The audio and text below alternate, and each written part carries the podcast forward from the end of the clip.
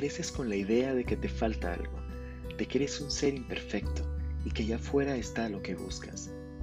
Buscas pareja para no sentirte desparejo, buscas dinero para sentirte exitoso, buscas amigos para sentirte querido.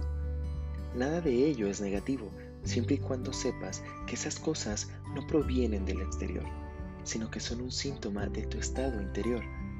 Todo surge de la energía que vibra en el corazón.